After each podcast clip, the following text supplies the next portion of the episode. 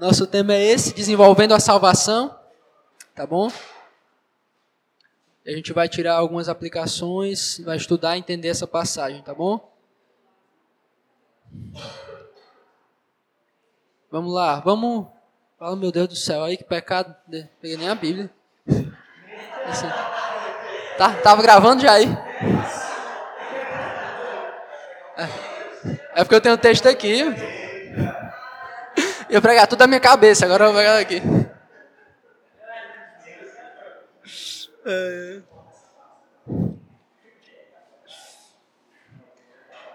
é porque eu já tinha um sermão, estava só procurando o texto para usar o sermão.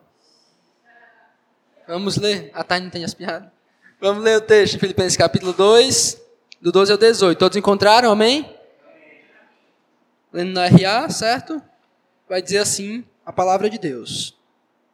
Assim, pois, amados meus, como sempre obedecestes, não só na minha presença, Porém, muito mais agora na minha ausência, desenvolvei a vossa salvação com temor e tremor. Porque Deus é quem efetua em vós tanto querer como realizar segundo a sua boa vontade. Fazei tudo sem murmurações nem contendas, para que vos torneis irrepreensíveis e sinceros, filhos de Deus inculpáveis, no meio de uma geração pervertida e corrupta, na qual resplandeceis como luzeiros do mundo, preservando a palavra da vida para que no dia de Cristo eu me glorie de que não corri em vão, nem me esforcei inutilmente. Entretanto, mesmo que eu seja oferecido por libação sobre o sacrifício e serviço da vossa fé, alegro-me e com todo vo todos vós me congratulo. Assim, vós também, pela mesma razão, alegrai-vos e congratulai-vos comigo. Vamos orar mais uma vez. Nosso Deus, nos ajude na meditação da tua palavra, nos dê instrução, compreensão e anseio, ó Deus, por colocá-la em prática. Nos ajude, nos dê direção e que só o teu nome seja exaltado nessa noite, Pai. Que tudo contribua para o teu louvor e tua glória. Pedimos assim no nome santo de Jesus, teu Filho. Amém. Há algumas semanas é, eu falei que ao, ao, quando a gente estava lendo, quando a gente vai lendo Filipenses, e eu falei isso quando naquele texto em que Paulo disse que eles deveriam viver de modo digno do Evangelho. É, nos parece, e eu falo assim, parece entre aspas, porque é muito claro, que a preocupação de Paulo em, ao escrever a carta aos Filipenses não é principalmente uma questão doutrinária, não é principalmente uma questão teológica. Não, não é, ele não escreveu tanto porque ele estava vendo hereges ali naquele meio perturbando os irmãos.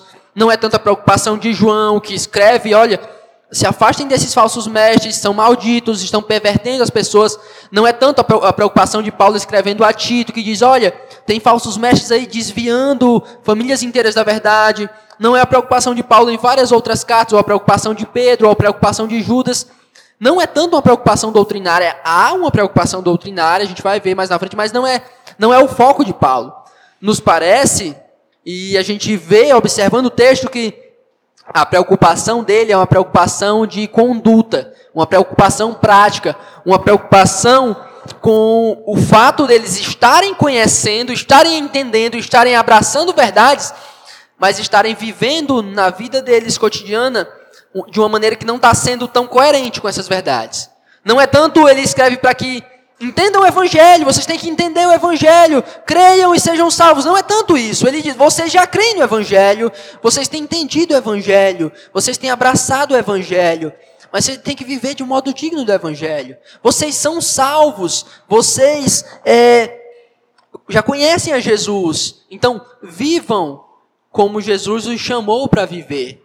E é, é, essa preocupação fica evidente novamente nesse texto que a gente vai ler hoje, que a gente acabou de ler de Filipenses capítulo 2, do 12 ao 18. Paulo não escreve para que creiam e sejam salvos. O versículo 12 diz assim, ó: Assim, pois, amados meus, como sempre obedecestes, não só na minha presença, porém muito mais agora na minha ausência, desenvolvei a vossa salvação. Ou seja, tem que haver um progresso, um avanço nessa salvação. Já é a vossa salvação, essa salvação já pertence a vocês, vocês já são salvos. Não é para que vocês creiam e sejam salvos, mas é para que haja um progresso nessa salvação de vocês. A salvação é um, pro, um processo, a salvação não é simplesmente algo que aconteceu de uma vez por todas e não tem mais nada que acontecer. Não, a gente entende que há todo um processo passado, presente e futuro. Nós fomos salvos por Jesus, a graça nos alcançou. Hoje nós estamos sendo santificados, que é o que esse texto vai falar, e seremos glorificados mais na frente. A preocupação de Paulo é essa. Não é para que eles sejam salvos, porque eles já são salvos, mas para que eles desenvolvam, deem progresso, avancem, façam, é, manifestem um viver digno da salvação deles. E aí eu quero falar sobre esse desenvolver a salvação, nós também chamando, e é o termo que eu vou usar mais aqui, de santificação.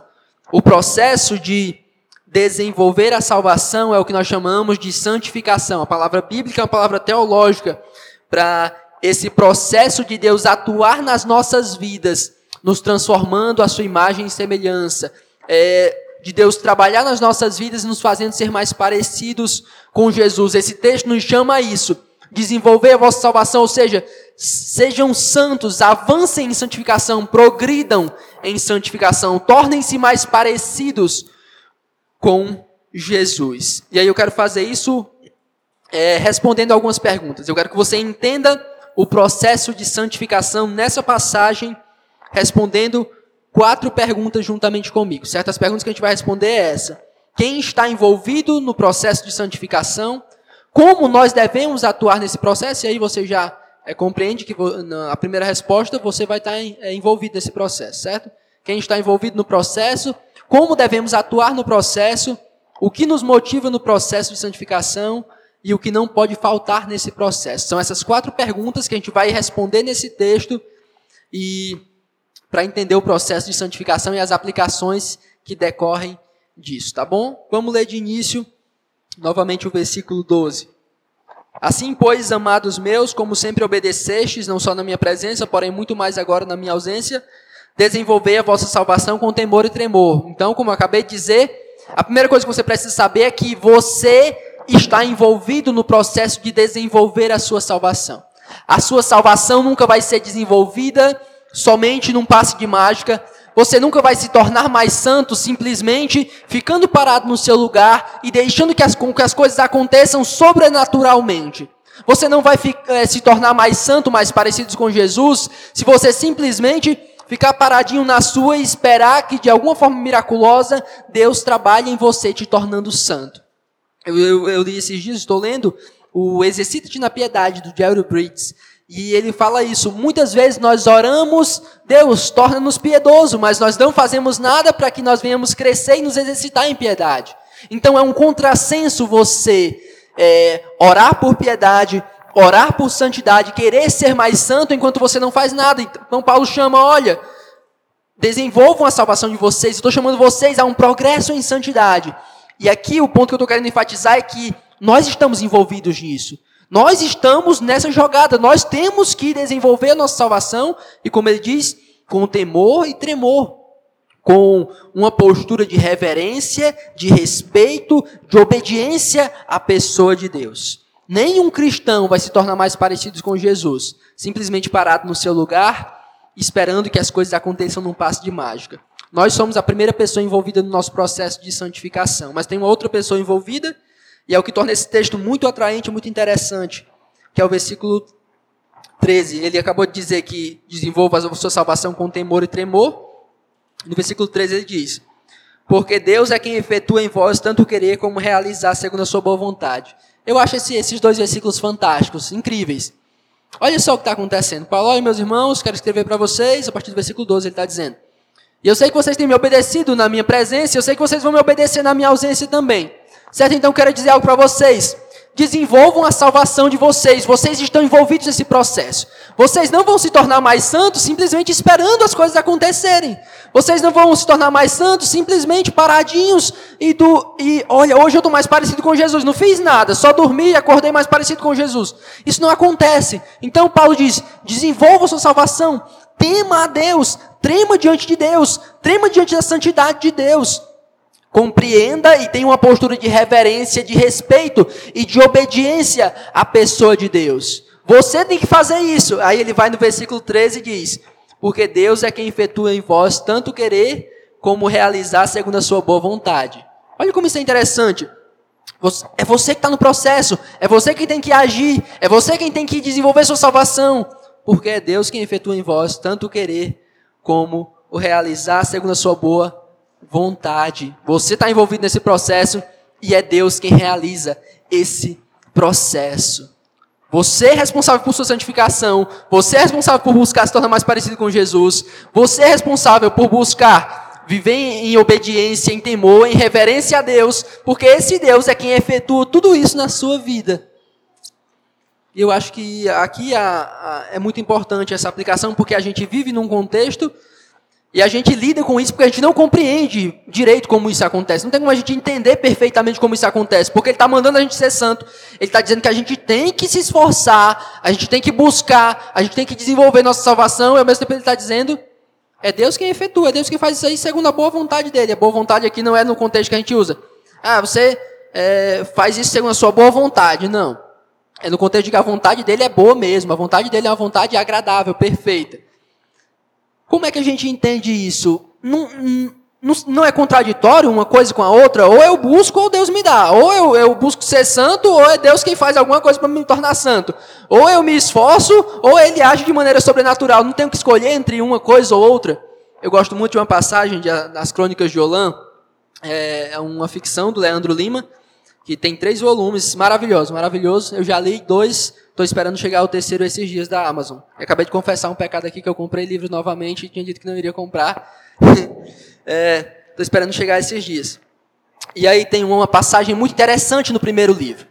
O Ben, que é o personagem principal, que é o guardião de livros, ele tem um momento já bem mais lá para o fim do primeiro volume que ele está numa floresta encantada, que ele, ele acabou preso na floresta, e lá ele encontra um antigo guerreiro, um homem muito sábio, muito poderoso, e eles tá, estão tendo uma, algumas conversas, alguns diálogos, né? E o Ben é um cara meio confuso, muito é, cabeça muito bagunçada, ele é jovem, está aprendendo ainda, mas é o personagem principal da, da obra. E é, o Gever está insistindo com o Ben para que ele, cara, faz a coisa correta, você tem que agir assim, você tem que construir o seu destino. Aí o Ben, mas no fim das contas, é até interessante você ter falado isso. É, no fim das contas, o que é que acontece? É eu que tenho que fazer? É eu que tenho que construir meu destino? Ou como os sacerdotes da minha cidade diziam, é Deus quem faz isso acontecer? Eu tenho alguma parte nesse processo? Ou Deus simplesmente constrói o meu destino? Eu tenho que fazer alguma coisa, o que eu faço vai mesmo resultar em algo lá na frente? Ou eu estou sendo guiado simplesmente por, por alguém soberano acima de mim que controla todas as coisas? É uma coisa ou é outra? Aí o Gever diz, até que fim você fez uma pergunta que preste. Foi a primeira pergunta boa que você fez. Eu vou fazer, eu vou responder através de perguntas. Por que não podem, as duas coisas não podem ser verdade? Por que você não tem que você mesmo construir o seu próprio destino e ao mesmo tempo que eu controla todas as coisas e de, determina todas as coisas? Se eu te escolheu, por que você também não pode se escolher ao mesmo tempo? E se tudo isso é assim, por que as coisas de maneiras, maneira misteriosas lá na frente não podem acabar resultando na mesma coisa, a sua vontade e a vontade de El, ou seja, de Deus? Essa é a resposta bíblica para a tensão entre soberania e responsabilidade. Nós não entendemos como, mas nós temos que agir, nós temos que fazer, é nossa responsabilidade. Deus nos manda buscar a santidade, ao mesmo tempo é Ele quem realiza tudo isso em nós. Nós não podemos escolher ir só para um lado, nós temos que buscar, e aqui é onde é, a gente entende as duas coisas. A gente busca com temor, a gente busca com esmero, a gente busca viver uma vida de santidade, mas ao mesmo tempo a gente ora. A gente tem que orar, a gente tem que confiar de que isso só vai acontecer porque Deus efetua em nós o querer e o realizar segundo a sua boa vontade. A gente não pode simplesmente, eu vou fazer tudo e Deus não tem nada a ver com isso. Eu vou buscar viver uma vida santa e eu não vou orar mais para ser santo, porque eu depende só de mim, é só eu que tenho que fazer. Deus não tem nada a ver com esse processo. Ou eu não posso ir para outro lado e dizer, Deus, ficar orando o tempo todo para Deus me tornar mais santo e eu não fazer nada, não me mexer, não sair do lugar. A resposta para essa nossa primeira pergunta, quem está envolvido no processo de santificação? Nós estamos envolvidos. Deus está envolvido nesse processo de santificação. Nós não podemos querer fazer tudo sozinhos e não podemos querer deixar tudo com Deus. As duas coisas acontecem juntas. É sua responsabilidade buscar viver uma vida santa, mas é Deus quem vai fazer isso acontecer, conforme você busca. Esse é um dos textos mais fantásticos sobre é, a soberania divina e responsabilidade humana na Escritura. Então, a resposta para a primeira pergunta: quem está envolvido no processo de santificação? Você e Deus está envolvido ao mesmo tempo. Você busca, você com temor e tremor se esforça. E é Deus quem faz a coisa acontecer. Certo? Então, se nós sabemos que nós estamos nesse processo, certo? Você entendeu isso? Você está no processo. Como nós devemos atuar nesse processo? A partir do versículo 14. De duas maneiras eu vou dizer que você precisa atuar nesse processo. O texto bíblico vai dizer assim. Versículo 14, é só o 14, 14 e o 15. Fazei tudo sem murmurações nem contendas, para que vos torneis irrepreensíveis e sinceros, filhos de Deus inculpáveis no meio de uma geração pervertida e corrupta. Só até aqui. Então, é, você sabe que você está nesse processo, certo? Você está envolvido nesse processo. É, é, seu papel desenvolver. É como se esse fosse o cabeçalho do, do texto. Paulo quisesse de início mostrar que é sua responsabilidade. Agora a pergunta que surge é como eu vou fazer isso? Como eu vou atuar? E ele diz, olha, façam tudo, e ele diz, fazei tudo, ou seja, tudo na vida de vocês, tudo na vida cristã, tudo na caminhada, tudo no trabalho, tudo nos seus estudos, tudo na sua comunidade local. Façam tudo sem murmurações nem contendas, para que vos torneis irrepreensíveis e sinceros. E ele fala várias outras coisas, filhos de Deus, inculpáveis, ou seja, que não estão passíveis de uma repreensão, de uma correção ou de condenação.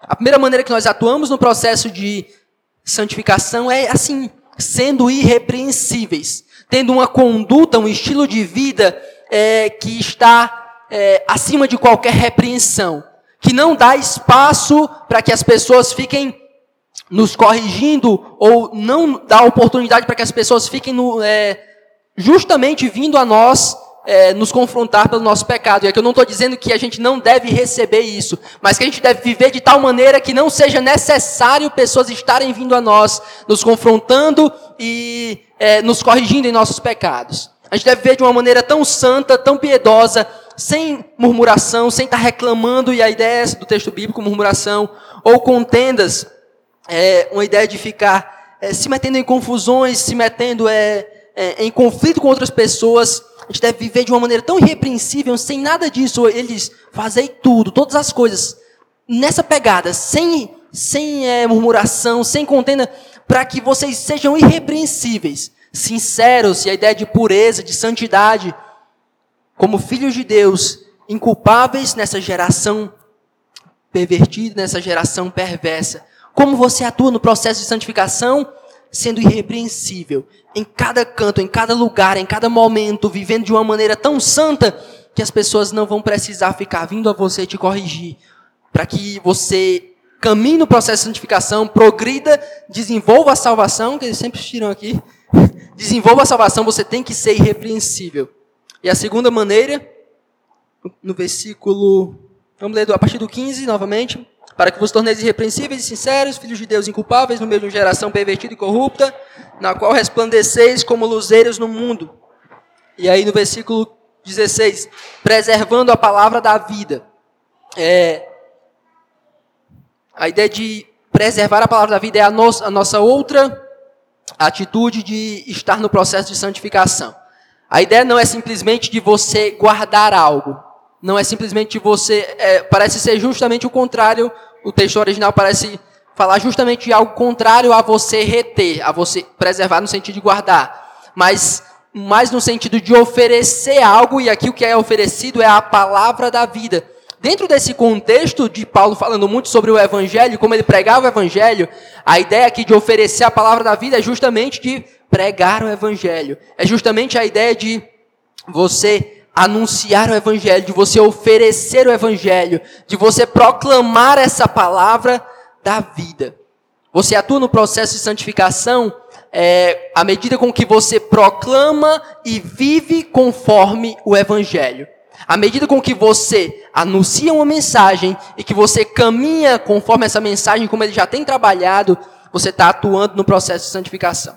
Primeiro, viva uma vida irrepreensível em tudo. O, texto, o termo que ele diz, em tudo em tudo que você fizer, não deixe espaço para as pessoas ficarem te repreendendo. Em tudo que você, onde você estiver, não faça coisas de uma maneira em que as pessoas venham chegar a você o tempo todo e estar te corrigindo porque você pecou.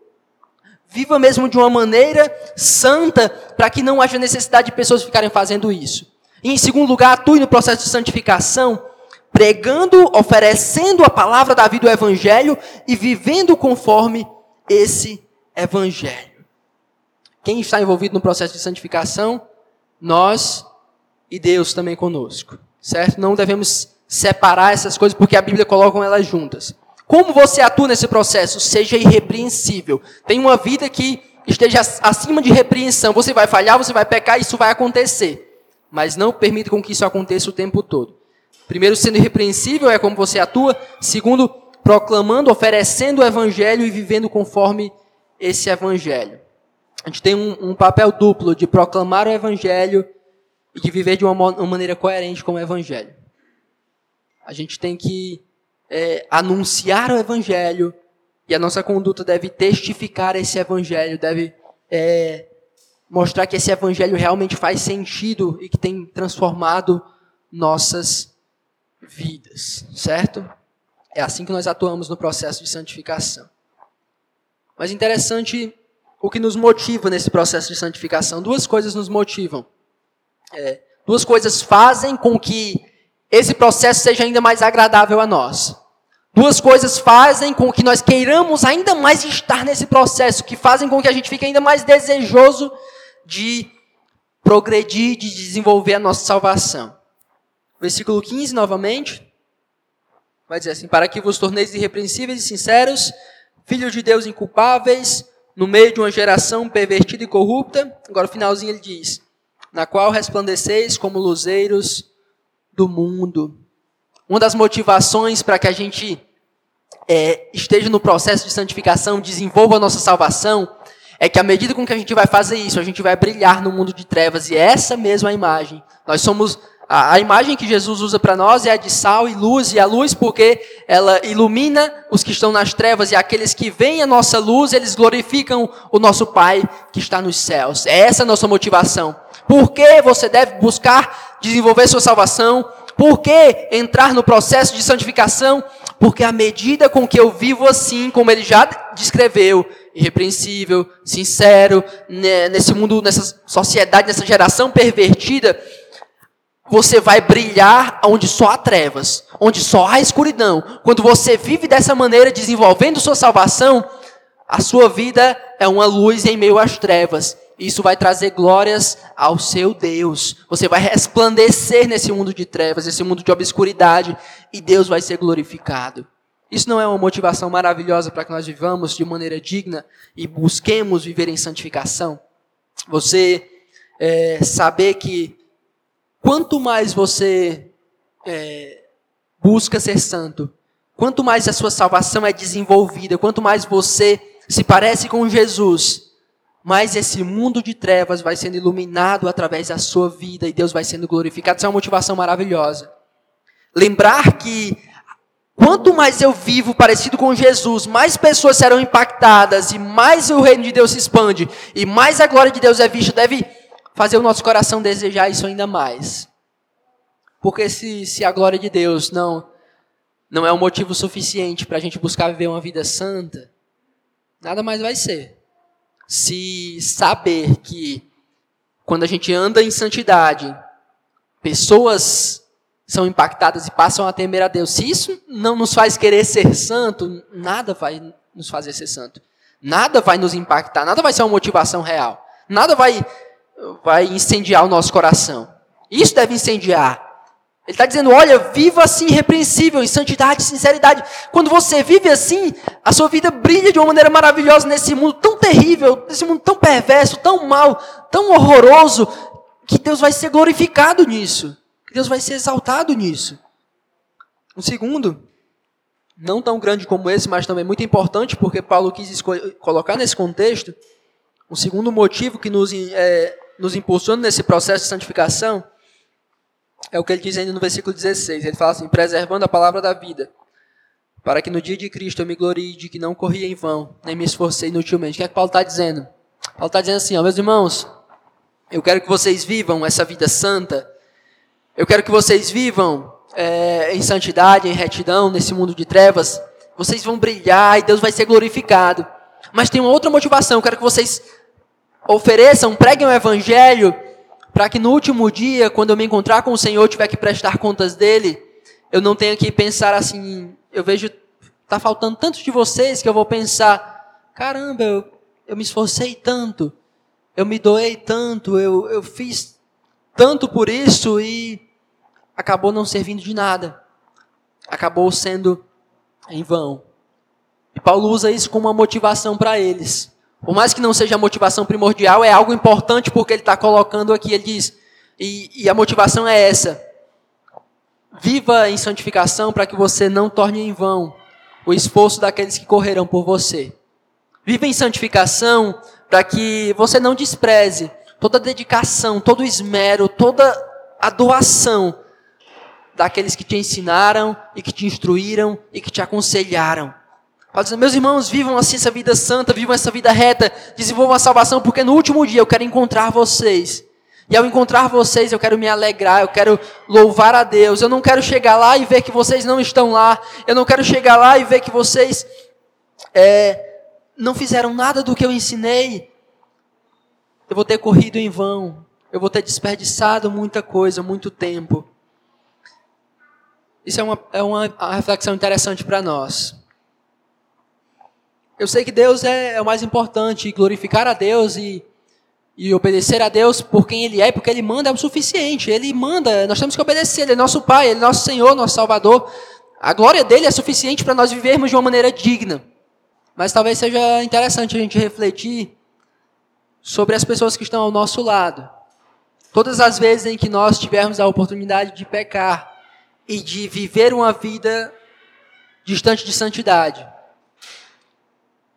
Será que você, alguma vez, quando você estava perto de pecar, você já refletiu, cara, tantas pessoas ao meu lado me ajudando, tantas pessoas ao meu lado me aconselhando, tantas pessoas ao meu lado me instruindo, tantas, tantas pessoas ao meu lado correndo por mim, se esforçando por mim, tantas pessoas me ensinaram a viver em santidade, tantas pessoas me ensinaram a viver de uma maneira digna. Tantas pessoas me discipularam, caminharam comigo, é, se dedicaram, gastaram tempo, me receberam em sua casa, fizeram isso, inúmeras coisas. Eu vou desprezar tudo isso. Eu vou rejeitar tudo isso. Eu vou negligenciar tudo isso. Toda a vida que essas pessoas deram, todo o esforço que elas fizeram, vai ser inútil, porque eu vou escolher viver uma vida distante do Senhor. Isso tem sido, sim, uma, uma reflexão importante para mim na minha caminhada. Por mais que Deus seja o mais importante, eu sempre tenho que trazer o olhar para Ele. É interessante também trazer o olhar para os que estão mais perto. Meus líderes, meu pastor, as pessoas que me aconselham. Quando eu vou, escolho viver uma vida distante de Deus, eu estou machucando, destruindo o coração daquelas pessoas que se doaram por mim. Eu estou é, simplesmente desprezando todo o esforço, toda a dedicação, todos os ensinos, todos os momentos juntos, todas as, devocionais, toda a entrega, tudo eu estou jogando fora pelo meu pecado. Pelo meu pecado. E talvez seja essa reflexão que você precisa fazer algumas vezes quando você tiver a oportunidade de pecar diante de você. Aquela pessoa tem se doado tanto por mim. Aquela pessoa se esforçou tanto por mim. Aquela pessoa gastou tanto tempo da sua vida por mim. E agora eu vou pecar eu vou cuspir e pisar em tudo que ela fez por mim. Paulo usa isso como argumento para eles, para motivá-los. Olha, vocês me amam, eu sei que vocês me amam, vocês. A gente já falou sobre isso, eles amavam Paulo demais, muito. Se preocuparam em enviar o, provavelmente um líder da igreja, um dos principais homens da igreja, para ir atrás de Paulo, porque o amavam. Enviavam dinheiro para Paulo, eles que eram bem pobrezinhos enviavam dinheiro para Paulo. Amavam Paulo. E Paulo diz: Olha, vivam uma vida santa, e façam isso também por mim, para que naquele dia que eu encontrá-los, eu saiba que não foi em vão tudo que eu falei, tudo que eu ensinei para vocês. E que fique isso para nossa reflexão também. Quantas pessoas têm se doado por você? Quantas pessoas têm orado com você e por você? Quantas pessoas têm disciplinado e discipulado você? Quantas pessoas têm dado a vida por você? Quantas pessoas têm se entregado para te ver mais parecido com Jesus? E se você desprezar tudo isso e se afastar do Senhor, você vai estar cuspindo e se afastando dessas pessoas.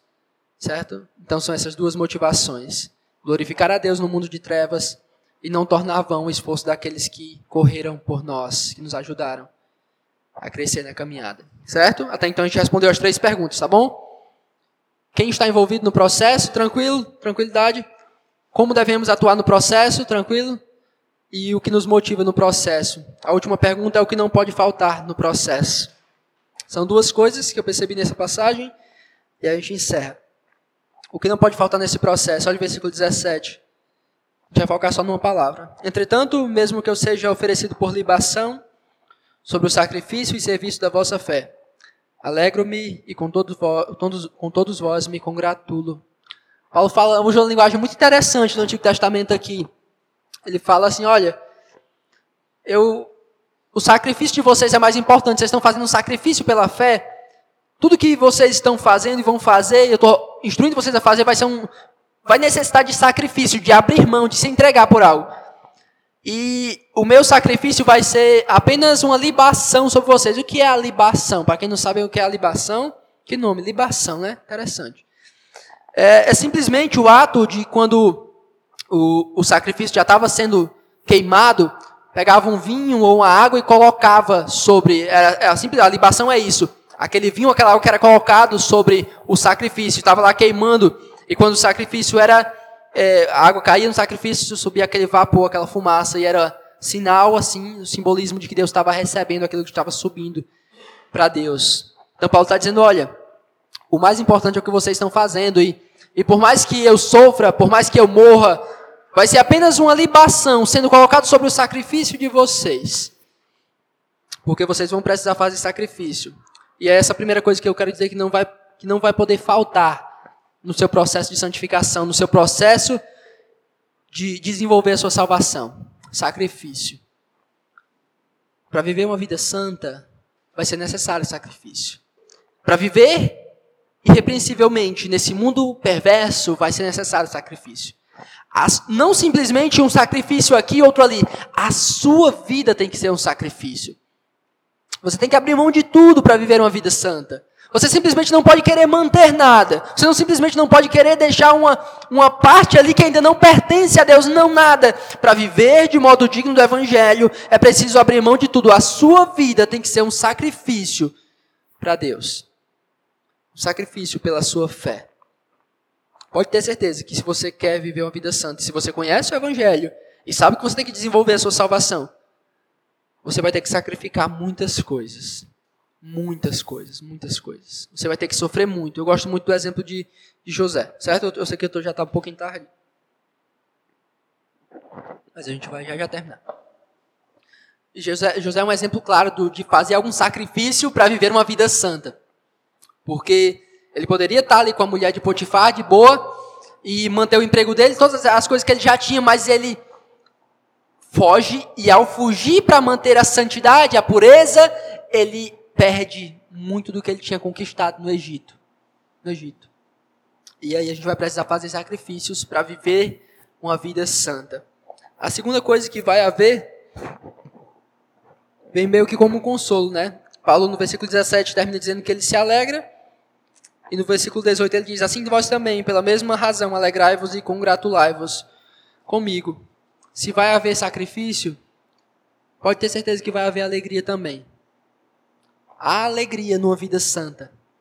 Há alegria numa vida que agrada a Deus. Mesmo quando há sacrifício, há alegria numa vida que glorifica a Deus. A gente é bombardeado com a ideia de que a vida cristã não tem alegria, de que não vale a pena a gente viver o cristianismo porque o cristianismo não fornece alegria, mas é mentira. É o contrário, é o oposto disso. A verdadeira alegria, o verdadeiro desfrute, o verdadeiro prazer, o verdadeiro deleite na vida de alguém se dá quando ela vive uma vida santa e que glorifica a Deus. Não tem maior alegria do que viver uma vida em que você se pareça com Jesus. Não tem maior alegria do que você viver uma vida de santidade num mundo perverso. Num mundo em que as pessoas todas caminham para um lado e você caminha na contramão, glorificando a Deus. A alegria não vai ser porque as coisas vão dar certo. A alegria vai chegar porque você vai estar parecido com Jesus. A alegria vai chegar porque você vai ver a sua caminhada, o tempo passando e você se conformando mais a Jesus. Alegria vai acontecer porque você vai abandonar os seus pecados e quanto mais você abandonar os seus pecados e parecer com Jesus, mais alegre você vai ser. O que não pode faltar no processo de santificação? Sacrifício. Mas também vai ter alegria. Pode ter certeza. Certo? Respondemos as quatro perguntas. Você entende o processo de santificação? Nós estamos envolvidos, Deus está envolvido, nós atuamos, nós nos esforçamos. Ele faz a coisa acontecer. Como você faz sua parte, seja repreensível. Não é, murmure, não fique com contendas, não é, viva uma vida ímpia nesse mundo de trevas. Viva pelo contrário, uma vida que santa que glorifica a Deus. Proclame o Evangelho e viva conforme o Evangelho.